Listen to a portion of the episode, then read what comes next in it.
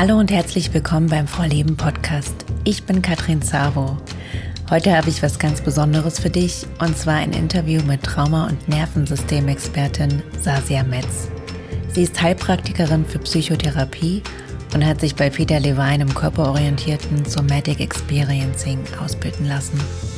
Wir sprechen über Entwicklungstrauma, wie die Erlebnisse in unserer Kindheit unser Nervensystem beeinflussen und was wir als Erwachsene tun können, wenn wir merken, dass unser Nervensystem dysreguliert ist. Ich wünsche dir viel Spaß beim Zuhören. Hallo und herzlich willkommen, liebe Sasia. Ich freue mich sehr, dass du hier bist.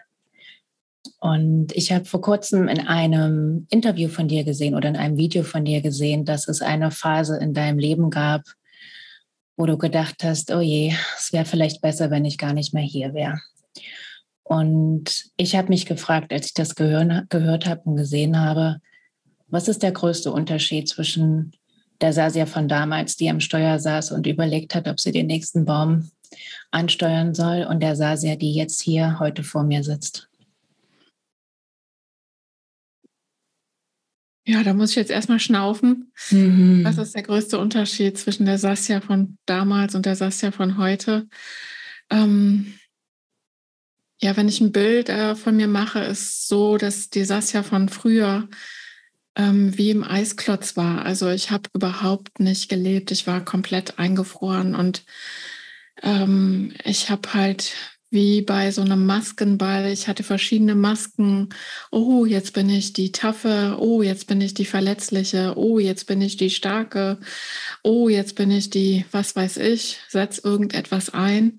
Und ich habe immer Rollen gespielt und so, so gut, dass ich gar nicht mehr wusste, wer ist denn unter dieser Maske, wer ist denn unter dieser Maske mhm. überhaupt zu Hause. Also ich habe mich irgendwo total verloren. Mhm. Und ähm, ja, jetzt würde ich sagen, da kommt auch wieder das Rheinische durch. Äh, wer bin ich und wenn ja, wie viele?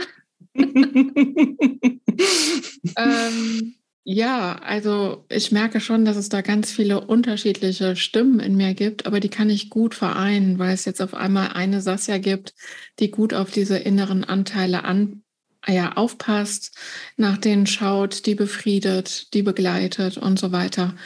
Und ähm, ich bin kein Eisklotz mehr, ich bin einfach lebendig geworden. Sehr schön. Mhm. Das heißt, damals waren es viele, viele Masken, die du aufgesetzt hast, wahrscheinlich um Erwartungen zu erfüllen, auf eine bestimmte Art und Weise aufzutreten. Und heute ist es auch noch viel, also viele verschiedene Anteile. Und was ist da für dich der Unterschied in der Wahrnehmung? Ähm, dass ich diese Anteile wirklich ähm, sehr, sehr gut zuordnen kann. Ach, da kommt irgendein inneres Kind vorbei, das ist so und so alt. Oder mhm. ach, da kommt jemand vorbei, der hat gar keinen Bock. Und was weiß ich, so ein rebellischer Teenager, der so ein bisschen sagt, oh Mann, geh doch nach Hause, geh doch, wo du wohnst. Ne? Ähm, ja, und ich habe aber das Gefühl, ich bin jetzt die Kapitänin von diesem mhm. Boot, wo diese ganzen Anteile drauf wohnen. Also ich sage, okay, wir schippern jetzt nach XYZ oder so, ne? Und dann wird das auch gemacht. Und ja, früher musste ich alles Mögliche machen, um diese inneren Stimmen irgendwie, oh mein Gott, hoffentlich bemerke ich die nicht selbst. Also ich habe die immer weggedrückt durch irgendwelche Mechanismen. Ähm, ja, und mir war ganz wichtig, also ich hatte schon ein Gefühl für diese Stimmen, mhm. aber ich hatte halt, ähm, ja, ich hatte Angst vor denen und ich wollte auch auf gar keinen Fall, dass irgendjemand anders mitbekommt, dass das so ist. Also ja, mhm. ja. anstrengend. Und wenn wir nochmal zurückgehen zu dieser Sasia von damals, und ich habe da ganz viel Schwere gespürt, als du es geteilt hast. Also der Unterschied zwischen damals und heute, ne, auch in deiner Körpersprache, der war enorm. Wie hast du es geschafft, den Weg zu der Sasia, die, die du heute bist?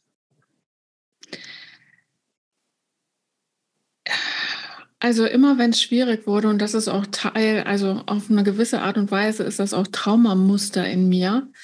Wenn ich richtig am Boden bin, dann gibt es so einen Anteil, der mir äh, sagt so, boah, mich kriegst du hier nicht platt. Mhm. Ne? Mich kriegst du hier nicht fertig.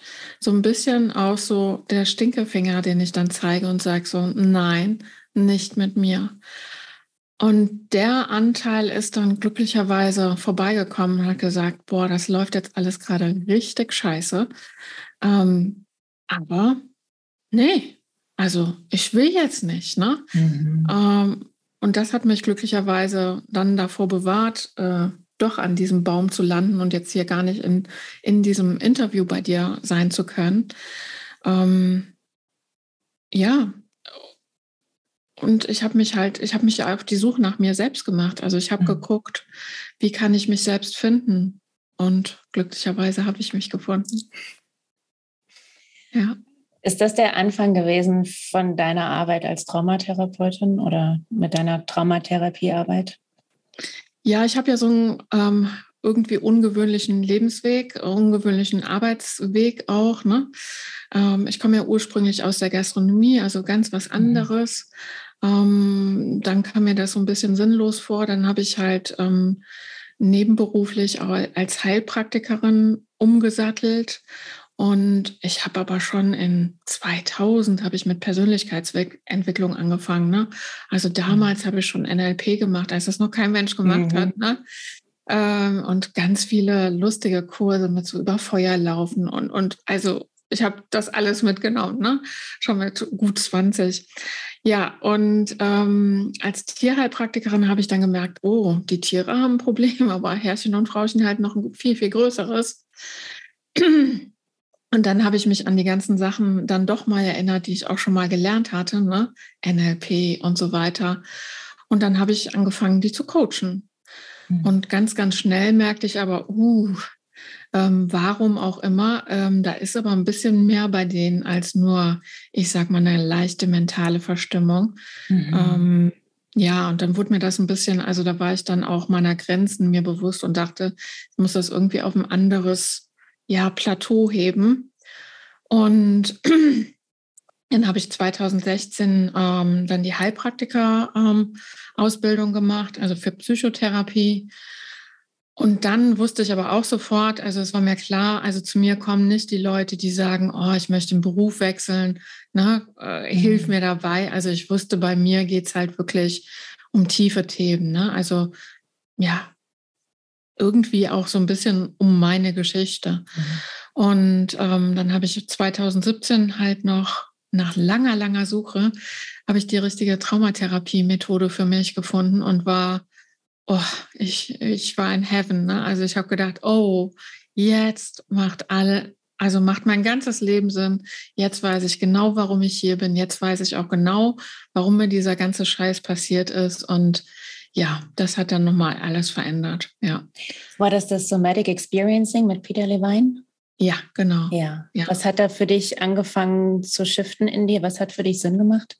Ähm, ja, also ich hatte zwar Nervensystem, hatte ich durchaus schon mal gehört, auch in den mhm. Ausbildungen, die ich da gemacht habe, aber ich äh, mir war nicht bewusst, dass so Traumata und davon habe ich so das eine oder andere mitgenommen, ähm, dass das halt Schäden im Nervensystem verursacht. Mhm. Und dann kam dieser magische Moment, wo zum Beispiel das Window of Tolerance, das ist das Stressresilienzfenster, eingeführt wurde und ich dachte, oh mein Gott, ich bin die ganze Zeit in der Untererregung, äh, abgewechselt durch ein paar Spitzen in der Übererregung. Aber dieser Eisklotz, von dem ich zu Anfang gesprochen habe, das ist Untererregung gewesen. Ja. Und auf einmal habe ich mich wirklich verstanden. Und ähm, für mich war es ja vorher so, ich habe mich irgendwie immer verkehrt gefühlt. Also ich habe immer gedacht, irgendwas mit dir, Sasja, ist nicht in Ordnung. Du hast leider eine Schraube locker. Ähm, wie kannst du die bestmöglich ähm, verstecken, dass das keiner mitbekommt. So, und ich habe wirklich ähm, vor mir selbst, vor meinen Freunden, vor meinem Partner, vor meiner Familie, wirklich vor allen habe ich geschauspielert. Ne? Mhm. Ne? Es durfte keiner herausfinden, dass ich halt leider eine Schraube locker hatte. So, und dann durch Somatic Experiencing und durch das Nervensystem habe ich halt kapiert, nee, nee, nee, nee, ich habe keine Schraube locker, ich habe ganz einfach ein, ein, nicht reguliertes Nervensystem. Ja. Und ähm, ja, das hat für mich viel geändert, also alles eigentlich. Mhm. Ja. Das ja. kann ich so gut nachvollziehen. Also, ja. und ich glaube auch viele andere Menschen, zumindest diesen Teil, ich habe eine Schraube locker, irgendwas stimmt mit mir nicht, dass man ja. durchs Leben geht, merkt, oh, ich eck wieder an oder bestimmte Dinge laufen ständig unrund. Was ist mit mir los? Warum kriegen andere das hin, aber ich nicht? Und für mich war das ähnlich, dieser Lichtblick auf einmal in der Ausbildung, ähm, sich mit Trauma auseinanderzusetzen, was mit dem Nervensystem eigentlich los ist, das einen Teil zum anderen führt und ist doch ganz normal, dass ich so, ist doch ganz normal, dass ich jetzt hier am Steuer sitze und den Baum ansteuern will. Ne? Also, dass das ja. letztendlich irgendwann dazu ja. führt. Ja. Vielleicht können wir da einmal eintauchen. Du hast gerade sehr viele Brocken hier reingeworfen, die ich aufklären möchte. Ähm, lass uns doch mal zum Anfang gehen. Wenn wir von Trauma sprechen, denken die meisten ja wirklich an diese ganz großen Horrorszenarien, ähm, Naturkatastrophen, Krieg, was auch immer. Aber ich glaube, dass es für meine Arbeit war und für deine höchstwahrscheinlich auch, dass wir sehr oft von Entwicklungstrauma sprechen, also den Dingen, die uns passieren in den ersten Lebensjahren oder die, die wir nicht bekommen haben. Und vielleicht kannst du einmal aus deiner Perspektive kurz beschreiben, was Entwicklungstrauma für dich ist, beziehungsweise eine Zusammenfassung. Ich weiß, das ist schwierig, aber damit man ein gutes Bild davon kriegt. Ja, also ähm, als Entwicklungstrauma bezeichnet man halt Traumata, die in den ersten drei Lebensjahren passieren, im Mutterleib, während der Geburt und ersten drei Lebensjahre. Warum jetzt diese Zeit? Also was sehr, sehr unbekannt ist, auch Eltern, auch Ärzten, ähm, dass äh, Babys halt mit einem nicht ausgereiften Nervensystem auf die Welt kommen. Ähm, und da fehlt ein ganz entscheidender Zweig vom Nervensystem und das ist der Parasympathikus. Das ist die Bremse im Nervensystem. Das ist das, was sagt, okay, es gibt jetzt hier gerade keine Gefahr mehr, wir können wieder runterfahren. Es ist keine Bedrohung da. Mhm. So. Was heißt das jetzt ganz konkret für so ein Baby, also für auch die Eltern? Äh, Kindbeziehung. Und da habe ich hier immer meinen Affen, der dann immer für das innere Kind oder wahlweise für ein echtes Kind dann steht. Stellen wir uns mal vor, dass also die, die Zuhörer sehen das nicht, aber ich habe hier einen süßen Affen, einen Stoffaffen. Und ähm, stellen wir uns mal vor, das wäre jetzt mein Kind. So. Und im besten Fall bin ich eine nicht traumatisierte Mutter oder ich habe einen Teil meiner Traumata aufgearbeitet. So, und wenn dieses Baby jetzt zum Beispiel schreit oder mit einem Bedürfnis zu mir als Mutter kommt, ne, ich, ich will deine Nähe, ich will jetzt von dir essen, ich will jetzt, dass du für mich verfügbar bist, ne, das sind ja, können ja ganz schön krasse Bedürfnisse auch von so einem Baby sein. Ne? Das ähm, wird ja der eine oder andere wahrscheinlich als sehr fordernd wahrnehmen. So. Wenn die Mutter jetzt wirklich in einem guten Status ist, also wirklich, ja, vielleicht auch selbst ein gutes, eine gute Kindheit mitgemacht hat und ähm, ja, da im weiteren Verlauf nicht viel passiert ist, dann kann sie dieses Kind gut halten. Also sie kann ihm Sicherheit geben. Ist wie so ein Schiff, was in einen Hafen reinfährt und das Schiff kann, draußen ist Sturm und der Hafen kann sagen, hey, hier bei uns im Hafen bist du gerade sicher. Hier passiert dir nichts. Ne? Mhm. Das ist vielleicht gerade ein bisschen kabbelig, ne? aber es passiert dir nichts. So. Die Realität ist oftmals eine andere. Also wir haben vielleicht eine Mutter, die einfach mh, mm, ja vielleicht selbst traumatisiert ist oder wir haben eine Mutter, die aus was für Gründen auch sehr, sehr gestresst ist. Vielleicht hat sie Probleme mit ihrem Mann, vielleicht gibt es gerade irgendwie eine schwere Erkrankung in der Familie, vielleicht haben sie finanzielle Sorgen. Jetzt für die Leute, wo zum Beispiel Corona war, ne? also das, das war ja eine Belastung. So. Jetzt versucht dieses Kind wieder in diesen sicheren Hafen reinzukommen, also aka zur Mutter zu gehen. Und die Mutter zieht wie so eine Mauer hoch. Die kann das nicht gut halten, weil sie das für sich selbst nicht gut halten kann. Und dann ist das quasi so, Jung, hier darfst du nicht rein. Also das Kind muss quasi in dieser stürmischen See direkt da vor dem Hafen ausharren und muss selbst damit klarkommen. So, jetzt haben wir, ich hoffe, die, die Zuhörer können mir bis hierhin noch folgen, aber es ist wirklich auch so wichtig, dass man das versteht. Und ähm, ja, wenn man es versteht, dann wird einem auch klar, was da wirklich verkehrt laufen kann. So, wenn das jetzt nicht gut gelingt, also das Kind muss quasi draußen bleiben vor dem Hafen in dieser stürmischen See, dann gibt es für das Kind nur drei Stressreaktionsmuster. Das ist einmal Kämpfen, das ist Flüchten und als dritte Möglichkeit ist das Erstarren. Wir haben das mittlerweile auch noch erweitert über diese sogenannte Fawn Response. Ne? Das ist sich ah, lieb Mädchen spielen oder lieb Junge spielen. So. Ähm, nun mal als Frage für die Zuhörerinnen, ähm, wie gut kann ein Baby kämpfen oder flüchten? Genau, gar nicht. So.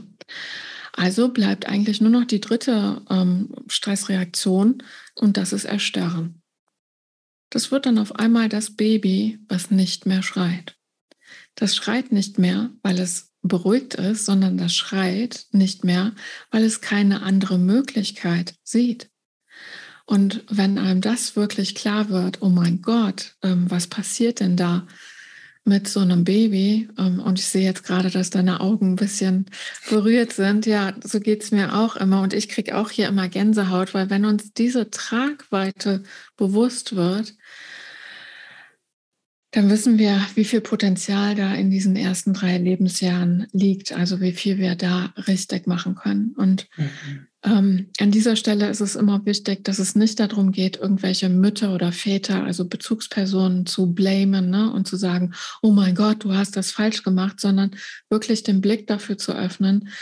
Ein Baby kommt mit einem nicht ausgereiften Nervensystem auf die Welt und wir als Bezugspersonen müssen es. Und da, ich benutze nie das Wort müssen, aber da braucht es echt das Wort müssen. Wir müssen es beruhigen.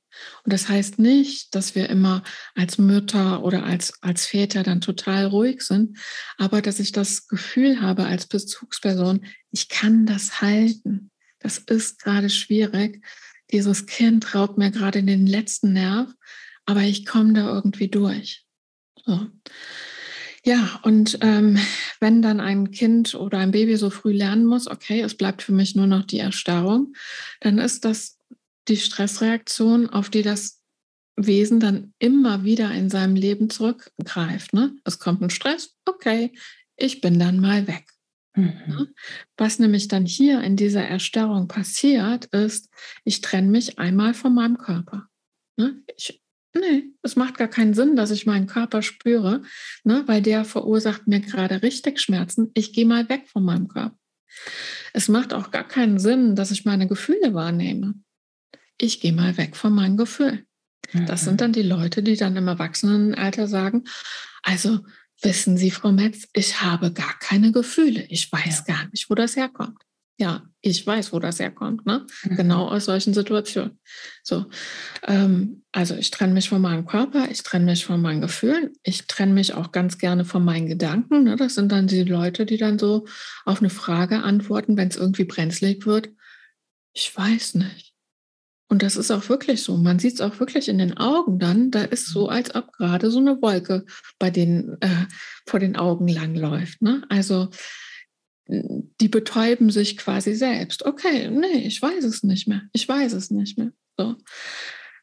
Ähm, und vierte Sache, wovon ich mich auch noch trenne. Wie, wie toll ist das, wenn ich als dieses Baby merke von, ich habe jetzt Hunger und das wird nicht äh, befriedigt. Oder ich habe ein Bedürfnis nach Nähe, das wird nicht befriedigt. So, da macht es auch gar keinen Sinn, dass ich mein Bedürfnis wahrnehme. Das sind dann die Leute, ich habe keine Ahnung, also im mhm. Erwachsenenleben, ich habe keine Ahnung, was mir Spaß macht. Ich habe keine Ahnung, was mir schmeckt. Ich habe keine Ahnung, was mir gut tut. Ich mhm. habe keine Ahnung, was mir Freude bereitet. Ja, das kommt daher. Also die, die Folgen von so einem Entwicklungstrauma sind echt vielfältig. Und mit dieser Brille von Entwicklungstrauma lässt sich eine Menge, Menge erklären. Ja. Wenn nicht alles, würde ich fast behaupten. Ja. Ähm, mittlerweile ist mir noch kein Mensch begegnet in meiner ja. Arbeit, bei dem es nicht so war. Ich lasse mich gerne überraschen. Also ich bin immer, ja. noch, also ich bin ja. offen neugierig. Ja. Ja, meine Augen sind nass geworden, weil das mit mir passiert ist als Baby. Ich wurde schreien gelassen. Ähm, und wenn ich Körperarbeit mache, ob das Somatic Experiencing ist, Atmen oder ich arbeite ja gerade mit Gaba Mate, ich nenne diese Compassion Inquiry Methode, wo es auch viel in den Körper geht. Ich komme immer wieder dahin zurück. Und auch wenn man sich selber nicht erinnern kann, wenn man vieles weggedrückt hat, der Körper speichert eben alles ab genau. und es kommt ja. hoch und es kommt auch dazu, dass wir uns neue Gedanken bilden über die Welt und über uns, ne? dass wir anfangen zu glauben, wir sind nicht wichtig, ähm, niemand ist für uns da oder wir müssen um alles kämpfen. Also bei mir war zwar Erstarren, aber wie du eben meintest, es drückt sich sehr mannigfaltig aus. Und bei mir beispielsweise hat es sich in der Wut geäußert gegenüber aller Welt und allen. Und ne, mhm. das, ähm, genau, also lass uns nochmal zusammenfassen. Ähm, ein gut reguliertes Nervensystem braucht eine Bindungsperson, egal ob Mutter, Vater, Tante, Freundin, egal, also einen Menschen, der da ist, den Raum halten genau. kann. Genau. Und wenn diese Person da ist, dann lernt mein eigenes Nervensystem neben Kampf, Flucht, Erstarren auch, ah, ich kann mich irgendwie hier beruhigen, entspannen und ich schaffe das dann irgendwann selber. Also wir brauchen diese genau. Person, damit wir uns selber regulieren ja. können und auch zu sagen, hallo, ich brauche was, ne? das, was du gerade sagtest, die Bedürfnisse spüren, wahrzunehmen und in der Lage zu sein, nach außen ähm, Bescheid zu geben. Ja. Ich brauche Hilfe, ich schaffe es gerade nicht alleine. Ja. So, was passiert, wenn wir all das nicht haben, was für die meisten von uns der Fall war, weil die wenigsten unserer Eltern ein gut reguliertes Nervensystem hatten. Ach so, kurz an dieser Stelle noch, bevor alle jetzt hier den Schock kriegen. Eine meiner Ausbilderinnen meinte, wir brauchen ungefähr, wir müssen es ungefähr zu 70 Prozent richtig kriegen mit unseren Kindern. Dann sind die Nervensysteme fein. Also wenn wir Tage haben, wo wir sagen, äh, ich kann es gerade nicht aushalten, alles halb so wild, also so ungefähr, ne? Ich weiß nicht, ob du zustimmst, aber so ungefähr. Man muss es nicht Ich wüsste jetzt keine Zahl, perfekt. aber ich denke auch nicht, dass es erstrebenswert ist und dass es auch gar nicht möglich ist, dass ja. wir an diese 100 Prozent reinkommen. Ne? Genau. Da machen wir uns so einen Druck, äh, das bringt uns nicht weiter. Ne? Genau. Und auf der anderen Seite denke ich, ähm, also wir sind ja auch schon resiliente Wesen, wir sind ja mächtig auch, ne? Ja. Und wenn wir nicht diese Kraft in uns hätten, dann wären wir schon längst ausgestorben, ne? Also wenn es jetzt so wäre, wir müssten diese 100 Prozent erreichen, was wir augenscheinlich nicht tun, ähm, ähm, ja, dann wären wir wirklich schon längst ausgestorben. Also bin genau. ich ganz sicher. Ja. ja. Genau, wir sind, wir sind ziemlich hart im Nehmen. Ja. Also nochmal zurück. Wir haben also eine Bezugsperson, die den Raum nicht halten kann. Und da kommen wir wieder zum Window of Tolerance, was du eben erwähnt hast. Was für Auswirkungen hat das auf unser Stresstoleranzfenster, auf unser Nervensystem? Ja, also beam dich jetzt mal nach hier, äh, nach Bremen oder vielmehr hier nach Achim, hier aufs platte Land bei Bremen. Und äh, du und ich und meine Hündin Lassie, wir gehen jetzt hier an der Weser spazieren und wir sind voll in unseren Themen Trauma, Human Design und was uns gerade alles so beschäftigt. So, und wir sind ganz vertieft in das Gespräch ähm, und achten nicht so wirklich auf unsere Umwelt. Und da, wo ich immer spazieren gehe und wo wir auch spazieren gehen würden, da ist, läuft die Weser entlang und da führt eine Brücke über den Fluss. So. Und in regelmäßigen Abständen gibt es da immer mal wieder einen Auffahrunfall. So, wir sind also in dieses Gespräch vertieft und auf einmal macht es Rums. So, und wir machen so richtig, oh mein Gott, was war das? Ne? und unser Nervensystem macht, oh mein Gott, wo ist der Säbelzahntiger? Ne? Mhm. Ähm, und das macht das Nervensystem, ohne dass wir darüber nachdenken müssen, dass diese Stressreaktion stattfindet. So, also noch nicht mal in einer Sekunde findet diese Stressreaktion statt von äh, Pupillen werden weitergestellt, ne? der Herzschlag wird erweitert, ne? Lungenvolumen wird erweitert, das Blut wird aus der Haut abgezogen und ins Körperinnere geführt, ne? dass falls wir eine Verletzung hier hätten, dass es nicht so stark blutet. Also immer, wenn ich das erzähle, denke ich, wow, dieser Körper, das ist echt ein Wunderwerk. Ne? Also toll, toll, toll. So, also all das passiert. Und was passiert da sozusagen biologisch? Also der Sympathikus wird aktiviert. Ne? Das ist der Nerv, der für Erregung und für Kämpfen oder Flüchten zuständig ist. Und ähm, dann sehen wir halt, ach Mensch, und ich sage, Katrin, ach Mensch, schon wieder ein Auffahrunfall. Nichts Schlimmes, doch kein Säbelzahntiger. Ja, und dann passiert, dass der Parasympathikus sich aktiviert und die Stresskurve geht wieder runter. So, alles fein. Also das wäre der natürliche Ablauf. So. Zum Window of Tolerance. Es gibt große Window of Tolerances, ähm, also ein großes ähm, Stressresilienzfenster und es gibt kleinere. Und wenn wir Entwicklungstrauma haben, wovon wir ja ausgehen, was eigentlich so jeder hat, also ich halte jetzt gerade in die Kamera so ein, äh, wie heißt das, nicht rechteckiges Ding, aber wie heißt das andere? Nicht rechteckig, sondern mit zwei unterschiedlichen Längen. Äh, ich sehe ein Rechteck. ein nicht gleichschenkliges Rechteck halte ich in, das, in die Kamera. So, und ähm, wenn wir jetzt kein Entwicklungstrauma hätten, dann hat diese Stressreaktion einfach Platz in diesem Fenster. Und ich sage immer, dann fällt die nicht aus dem Fenster heraus. So. Bei den meisten von uns, da ist aber ja tatsächlich ein, äh, ja, ein Entwicklungstrauma vorhanden. Und ähm, eben war, war da ganz viel Platz für, das, ähm, für die Stressreaktion. Jetzt habe ich das ähm, zur Seite gemacht, dieses Gebilde, was ich da gerade in der Hand habe. Jetzt mache ich nochmal diese Stressreaktion, diese Kurve und dann fällt die Stressreaktion entweder nach oben oder nach unten heraus aus dem Fenster. Und dieses nach oben heraus aus dem Fenster fallen ähm, bezeichnen wir als Übererregung. Das ist zu viel, ne? Ärger, Wut, Panik, mhm. ähm, auch so Erkrankungen, die mir zu viel sind, ne? also Entzündungen, ne? also und da ist auch so Power. Das sind so Menschen, die ähm, sich ganz, ganz schwierig en entspannen können. Ne? Die gehen zur Meditation und sagen, und ist das Scheiße, ne? da macht hier so ein, äh, so ein, äh, was weiß ich, fährt der Zug, fährt durch die ganze Zeit durch den Kopf und man kann überhaupt nicht sich entspannen. So. Die andere Seite vom äh, Window of Tolerance ist halt die Untererregung. Und da wird auch meine Stimme gerade mal so ein bisschen einschläfernd. Da ist alles ein bisschen langsam. Mhm. Es ist auch ein bisschen so, als ob die Welt so wie durch Nebel so ganz weit weg ist. Ne? als ob man wie durch Nebel zur Welt greifen müsste.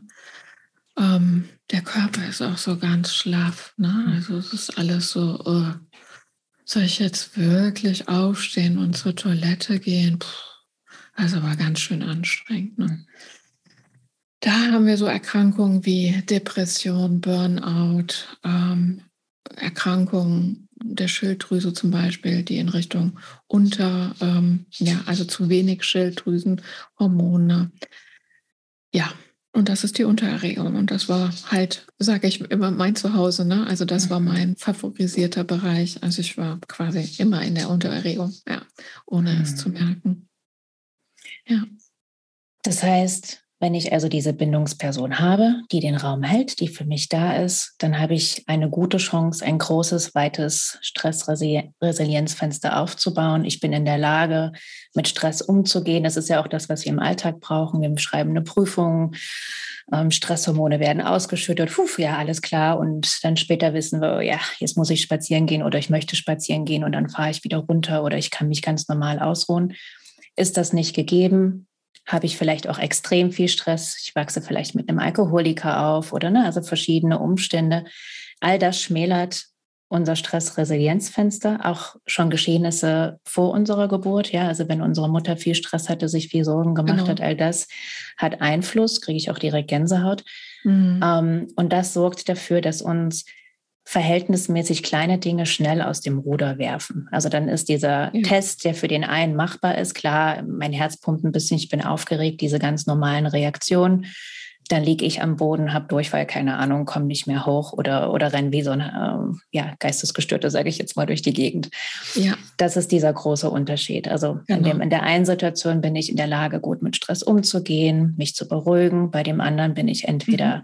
nach oben raus oder nach unten raus. Und ja. wann hast du eigentlich für dich, wann ist dir aufgefallen, dass du dich in diesem Freeze-Mode bewegst in deinem Leben? Wann ja, durch geworden? diese Somatic Experiencing mhm. Ausbildung und dann war es, es echt wie so, oh mein Gott, ich bin ja ständig ähm, mhm. in der Untererregung. Ne? Ja. Das Gute ist, das muss nicht so bleiben. Das wissen du und ich. Ja, genau. und viele andere Menschen da draußen. Und dann ist natürlich die Frage, wenn jetzt jemand zuhört und sagt, oh Gott, ich erkenne mich hier in so vielen Dingen wieder. Wie kann ich mein Nervensystem trainieren? Wie kann ich mir selber daraus helfen? Kann ich mir überhaupt selber daraus helfen? Das waren viele auf einmal. Vielleicht kannst du sie der Reihe nach beantworten. Also, ja, wie gesagt, die gute Nachricht äh, vorweg, also das lässt sich beheben ähm, und es macht auch sogar noch Spaß, mhm. ähm, würde ich sagen. Ähm, ja, also man kann ähm, durch Körperarbeit das ähm, Nervensystem ja sukzessive regulieren. Also es gibt dann Atemtechniken. Es gibt ganz einfache Übungen. Ne? Also das können wir vielleicht mal gerade mit den Zuhörerinnen machen. Ähm, ne? Also dass man sich im Raum orientiert und das hört sich, also als ich das das erste Mal gehört habe, habe ich gedacht, oh mein Gott, wo ist der Eimer, in den ich reinbrechen kann? Ne? Also ich war ja auch auf der anderen Seite so eine, so zack, zack, zack, zack, ne? Also ja. hier mal Butter bei die Fische, ne? Mhm. So, und dann war das alles so total langsam, ne? Und jetzt zu der Orientierungsübung. Also wenn man zum Beispiel bemerkt, oh, äh, ich kriege hier gerade ordentlich Puls, dann macht es manchmal Sinn, ähm, sich wirklich zu orientieren, gerade da, wo man ist. Und dafür guckt man sich um, ganz langsam. Und wirklich so, ich sage immer, stell dir mal vor, du bist gerade da, wo du bist und du hast wie eine Maklerbesichtigung. Du schaust dir das zum ersten Mal an. Mhm. Wie sieht das aus? Wie sieht die Tapete aus? Wie sieht der Boden aus? Was gibt es da für Farben? Und ähm, ganz wichtig ist auch, also ich mache das jetzt mal nicht so dolle, weil ich dann nicht ins Mikro spreche, aber dass man wirklich den Kopf mitnimmt, also nicht nur die Augen bewegt, sondern auch wirklich den Kopf mitnimmt, ähm, weil der Vagusnerv, ne, das ist ein Teil, der ganz, ganz toll funktionieren kann für die Beruhigung vom Nervensystem. Der läuft da genau hinten lang. Und deswegen können wir den einfach schon durch diese Bewegung vom Kopf zum Beispiel aktivieren. Und aktivieren, dass es da in diesem Sinne was Gutes, weil dann kommen wir mehr in die Beruhigung. Ja, und ähm, es gibt wirklich phänomenal einfache Übungen, die jetzt, ähm, die man eigentlich auch fast überall, also auch im Aldi an der Kasse oder so machen kann mhm. äh, oder in der Bahn ähm, und wo es keinem Menschen auffällt, dass man überhaupt so eine Übung macht ähm, und die dann relativ schnell beruhigen. Ja. Ähm, und das ist ein bisschen so wie beim, ähm, ich möchte gerne einen äh, was weiß ich, ich möchte gerne einen gestählten, muskulösen Körper haben, ne? dann reicht es auch nicht, wenn ich nur einmal in dieses Fitnessstudio gehe, ja. ähm, sondern ich darf dann das trainieren. Und ähnlich verhält es sich auch mit dem Nervensystem. Also ich darf das trainieren. Und als ich zum Beispiel mit Somatic Experiencing angefangen habe, da gibt es eine ähm, sehr, sehr bekannte Übung, die nennt sich Pendeln. Also man sucht erstmal einen Ort im Körper, der sich gut anfühlt. Manchmal ist das ein bisschen herausfordernd, ne, weil sich mhm. eher dann äh, sofort was meldet. Nein, hier ist aber in meinem Körper was gerade schlecht. Das darf man dann mal eben parken und man sucht dann erstmal das Gute und ähm, dann beobachtet man das. Also kann man da eine Wärmequalität, ähm, eine Farbe vielleicht, ein Bild äh, dazu feststellen, Geräusch. Hat das vielleicht irgendwie eine Form? Also ist das vielleicht auch irgendwie ein Wesen oder so, ne? Kommt mir eine Erinnerung dazu und das baue ich dann so richtig auf, also bauscht das auch sozusagen ein bisschen auf. Und dann, das ist das Pendel, dann gehen wir mal eben zu diesem, ich nenne es mal in Anführungsstrichen, schlechten Körperort. Also wir besuchen das mal eben. Und das ist wir haben eben über unsere Human Design Komponenten gesprochen, dass wir beide da sehr, sehr viele Dreierlinien haben. Das sind so die Menschen, die fassen auf die Herdplatte und fassen so einmal so richtig drauf. Oh, tut weh. Und ähm, das machen wir in dem Fall nicht, sondern auch wenn du dir dann eine Herdplatte vorstellst, du gehst nur an diesen Rand von der Herdplatte, gerade wo du merkst, oh, jetzt gleich wird es warm. Und dann gehst du wieder zurück zum guten Körperort da tankst du wieder auf. Mhm. Und das hat gut getan. Boah, das habe ich nochmal geschafft. Ui, zum Glück. Ne? Ähm, und das macht man dann ein paar Mal. Und dann wird man immer mehr feststellen, dass es an diesem schlechten Körperort auf einmal leichter wird. Also der beruhigt sich zunehmend. Mhm. Das ist das eine, was da passiert. Und das andere, was passiert, ähm, wir merken auf einmal, dass wir eine Selbstwirksamkeit haben. Ich kann bestimmen, ob ich jetzt an diesen schlechten Ort gehe oder ob ich an dem guten Ort verweile. Und das ist für die meisten Menschen wirklich eine bahnbrechende Erfahrung, zu merken, hey, ich kann das ja selbst steuern, ich bin dem gar nicht hilflos ausgeliefert, ja. ich bin ja gar nicht ohnmächtig, sondern ich kann das selbst machen. Wenn ich will, dann gehe ich einfach an den guten Ort zurück. Mhm. Ja, super ja. spannend. Das ist auch etwas, wo viele Menschen ähm, in meinen Sessions immer wieder aufbrechen, wenn sie die Möglichkeit, wenn ich sage, lass deinen Körper entscheiden, ob du noch ein bisschen länger an diesem guten Ort sein möchtest oder ob du dich nochmal ne, in die Gefahrenzone in Anführungszeichen begeben möchtest und alleine die Möglichkeit zu haben, sich entscheiden zu dürfen, ja. das ist für viele ja. Ja. ein sehr, sehr tief emotionaler, trauriger Moment weil sie diesen nie hatten, weil sie nie bestimmen genau. durften, weil sie immer fremdbestimmt ja. waren. Ja. Und das, was du benennst, das kann ich auch sehr gut nachvollziehen. Oh, ist das langweilig? Was, das soll ich jetzt machen? Das ist, oh. ne, wir wollen ja immer diese super Techniken und auch so ganz schnell. Aber Fakt ist, dass diese mondänen, langweiligen, die scheinbar banalen, unwirksamen Sachen einen riesen einen riesen Wumms haben, einen riesen Effekt haben, ja. wenn sie regelmäßig angewendet werden. Ja. Also das ist alles Ressourcenarbeit, so kann man das ja eigentlich zusammenfassen, dass man Ressourcen findet, die einem gut tun, im Innen und im Außen. Und ich sage auch immer, das ist wie, wie Trainieren der Muskulatur. Du gehst ja auch nicht einmal zum Yoga und erwartest, dass du hier, keine Ahnung, die Purzelbäume schlagen kannst oder Handstand im Yoga, sagen wir mal so. Ähm, und da ist es finde ich zumindest empfehlenswert, ähm, das Übungsfeld aufzubauen, wenn man in einem ruhigen Zustand ist. Ne? Also die wenigsten sind in der Lage, wenn der Autounfall ist, von dem du gerade gesprochen hast, in dem Moment dann auf einmal, okay, wo ist der ruhige Platz in meinem Körper? Das haut alles nicht hin. Da sind wir nee, so in unserem alten genau. Muster, ja. sondern diese Dinge, die dürfen bearbeitet und angeguckt werden, wenn der Alltag gerade, ne? oder wenn der genau. Moment gerade den Raum Ganz gibt sicher dafür. auf der Couch, wenn gar nichts los ist zum genau. Beispiel oder im Bett. Ne? Also wenn es ganz, ganz ruhig ist, dann darf ich das trainieren. Ne? Ja. Und dann, ne, wenn das zur Gewohnheit wird, dann kann es auch mal wirklich im Alltag, ne, dann kommt irgendwie so eine stressige Situation und zack, ich kann mhm. das aber mhm. mittlerweile so abrufen. Ne? Genau. Das ist dann dieses Bewusstsein, von dem du gesprochen hast, dass man merkt, ah, ich kann das beobachten und ich kann selbstwirksam hier eingreifen. Ich bin genau. nicht mehr meinen Körperreaktionen ausgeliefert. Ja. Mhm. ja. Ich habe noch eine Frage, die hatte ich eben dazwischen gequetscht, die ist ein bisschen untergegangen, die mich immer beschäftigt. Ähm, ich habe es selber nicht geschafft, alleine raus. Ich habe Leute gebraucht, die mir den Raum halten, zumindest am Anfang weil mein Nervensystem einfach komplett über Bord war. Ähm, was empfiehlst du? Sowohl als auch. Mhm. Also ne, es gibt mit Sicherheit gute Bereiche, wo man auch ähm, für sich alleine losziehen kann ne? und was man alleine ähm, ja, regeln kann. Ähm, sobald es aber um irgendwelche Themen wie Bindungserfahrungen geht, ne? also und bei Entwicklungstrauma haben wir ja in der Regel mhm. Bindungsthemen, ne?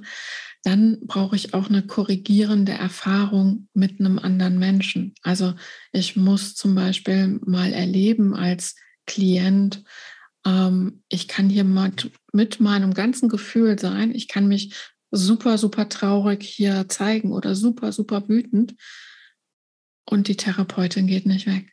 Mhm. Das habe ich ja noch nie erlebt. Wie kann das sein, dass die einfach da bleibt? Also ich muss wirklich diese Erfahrung machen. Ne? Ich muss das im Körper auch spüren von, ach krass, das geht, ja. das geht, das geht, dass mich jemand aushält. Ne? Ja. Ähm, und dann nicht ähm, selbst da irgendwie in Panik verfällt oder sagt, oh mein Gott, willst du ein Lolli oder mhm. so, ne? Mhm. irgendwie mit Ablenkung reagiert, sondern dass es da ein Gegenüber gibt, was sagt, mm, da gehen wir jetzt durch. Das ist gerade anstrengend, ne? Mm, mhm. Sehe ich. Ja, ja, ich bin bei dir. Ja. Das war auch ja. ein Schlüsselmoment in meiner eigenen Heilungsreise, dass ich geatmet habe mit meinem Lehrer und in dem Moment ähm, verbundenes Atmen, ich bin tief in den Körper gegangen, das Nervensystem war sehr aktiviert und ich habe extreme Wut gespürt und es auf ihn projiziert. Also er war in dem Moment die Vaterrolle und ich habe ja. volles Rohr meine Wut ihm ins Gesicht gebrüllt. Ich bin auch ganz nah, wir waren fast Nase an Nase und ich hatte so eine Wut. Also nur mein, mein Bewusstsein hat mich davon abgehalten, dass jetzt wirklich an ihm körperlich, ich hatte so unbändige Wut, die da hochgekommen mhm. ist. Und er sitzt da und er schaut mich einfach ganz liebevoll an. Mm. Und da ist alles in mir kollabiert. Ne? Das war so, ja. der geht jetzt nicht weg, der reagiert nicht wütend, ja. er schreit mich nicht zurück an, sondern ja. das sind diese tiefen, heilsamen Momente, wo unser Nervensystem lernen darf, es geht auch anders. Ja. Ja. Ah, Gänsehaut kriege ich dann. Mhm. Ja. Und das ist auch, da möchte ich nochmal auf das Pendeln zurückkommen, bitte. Das ist auch das, was beim Pendeln wirksam ist, ne? wenn wir denken, ach ja gut, das soll ich denn jetzt hin und her, was soll denn der Quatsch, geh immer voll rein und zack ist die Sache erledigt. Nein, nein, das Nervensystem darf und möchte langsam lernen, dass neue Erfahrungen gemacht werden können. Ja. Und das geht eben nicht, indem ich kopfüber reinspringe, sondern mhm. indem ich ganz, ganz vorsichtig mich nähere. Ne, die Herdplatte, du hast sie gerade genommen, auf die ich als Kind wirklich oft drauf gefasst habe. Ja, ich auch. ganz vorsichtig zu gucken, warm. Und vielleicht nehme ich aber auch lieber den kalten See als Bild, weil wir wollen nicht ganz auf die Herdplatte drauf fassen, sondern ich nehme gerne so einen kalten See, wo man mit dem Zeh reingeht, merkt, uff, es ist kalt, ist mir gerade viel zu kalt. Und indem ich aber wieder zurückgehe, mich ein bisschen beruhige, mir Zeit gebe, wieder reingehe, merkt mein Körper, ach, ist eigentlich gar nicht so schlimm, wie ich gerade dachte, weil darum geht es ja auch. Und das hast du eben auch beschrieben, ne? dass deine Emotionen, als du da in dieser Lebensphase warst, wo alles zu viel war, Du wolltest es wegdrücken, du wolltest dich nicht damit auseinandersetzen. Du hast gedacht, das wird so schlimm. Aber das ist in der Realität nur in unserem Kopf so. Nichts ist so schlimm, dass es nicht angeguckt werden kann. Ja, oder dass es nicht auch irgendeine dennoch irgendwie praktikable und gute Lösung dafür gibt oder mhm. Hilfe gibt. Ja. ja. ja. Hast du zum Schluss noch einen Gedanken, den du meinen Hörern und Hörerinnen mitgeben willst, die vielleicht in einer ähnlichen Situation sind, dass sie denken, oh, ich schmeiß alles hin, ich will nicht mehr, das ist mir alles zu viel? Gerne auch zwei oder drei. Ähm. Ja, das ist sich, also am liebsten würde ich ja die Menschen einmal spüren lassen, wie es dann ja ich nenne das immer, auf der anderen Seite des Lebens ist. Ne? Also ich mhm. würde euch gerne alle mal wirklich spüren lassen, wie das ist, wenn man den Körper richtig spürt und keine Angst hat. Und wenn das Glück in einem so ganz unkontrolliert rumblubbert und im Außen gar nichts irgendwie eigentlich glücklich macht und trotzdem aber dieses Glück im Körper ist. Das würde ich euch gerne mal spüren lassen. und euch deswegen mitgeben, dass es, also bitte geht einfach diesen Weg, vertraut darauf, dass das möglich ist. Ne? Als ich da zum Beispiel in diesem Auto saß und dachte, pff, pff, warum jetzt? Ne? Ähm, ich bin so froh, dass es da auch auf Traumamuster basierend diesen anderen Anteil gab, der gesagt hat, nein, mich kriegt ihr hier nicht fertig, weil sonst könnte ich jetzt hier auch gar nicht sitzen und ja, könnte dieses Leben leben, was ich jetzt lebe. Und ich sage immer scherzhaft, also wir haben jetzt 2022, ich weiß nicht, wann du dieses Interview mal hören wirst. Für mich hat mein Leben erst mit, mit Somatic Experiencing, mit, also um 2017 herum angefangen. Und ich sage immer ganz stolz, ich habe jetzt erst fünften Geburtstag. Und ähm, das würde ich euch auch gerne spüren lassen. Da ist noch so viel Leben möglich, indem ihr den Weg weitergeht, äh, ne? indem mhm. ihr ja, euch euer Nervensystem anguckt, auch die eine oder andere Traumaaufarbeitung dann macht. Und es lohnt sich so sehr. Ja. Mhm. Das kann ich genauso unterstreichen. Mein Leben hat quasi mit 41 so richtig angefangen. Mhm. Das Erlauben, im Körper zu sein mit all dem, was ist. Und deswegen auch von mir ist es nie zu spät. No. Und ähm, genau, es ist immer lohnenswert, dem ersten Impuls zu folgen, egal in welche Richtung der führt. Ja. ja. ja. Herzlichen Dank, liebe Sasia. Ja, danke für das tolle, tolle Info Interview. Dankeschön. Und ähm, ja, lieben Gruß an die Hörer und Hörerinnen. Herzlichen Dank fürs Zuhören. Hast du Erkenntnisse, Gedanken oder vielleicht auch Fragen zu dieser Folge? Dann kommentiere gerne, zum Beispiel bei Instagram at frauleben.de oder auf meinem Frauleben YouTube-Kanal. Abonniere meinen Podcast, wenn er dir gefallen hat, damit du keine Folgen mehr verpasst. Und empfehle mich gerne weiter, wenn es Menschen in deinem Leben gibt, die von meinen Inhalten profitieren können. Danke, dass du hier bist und bis bald. Deine Katrin.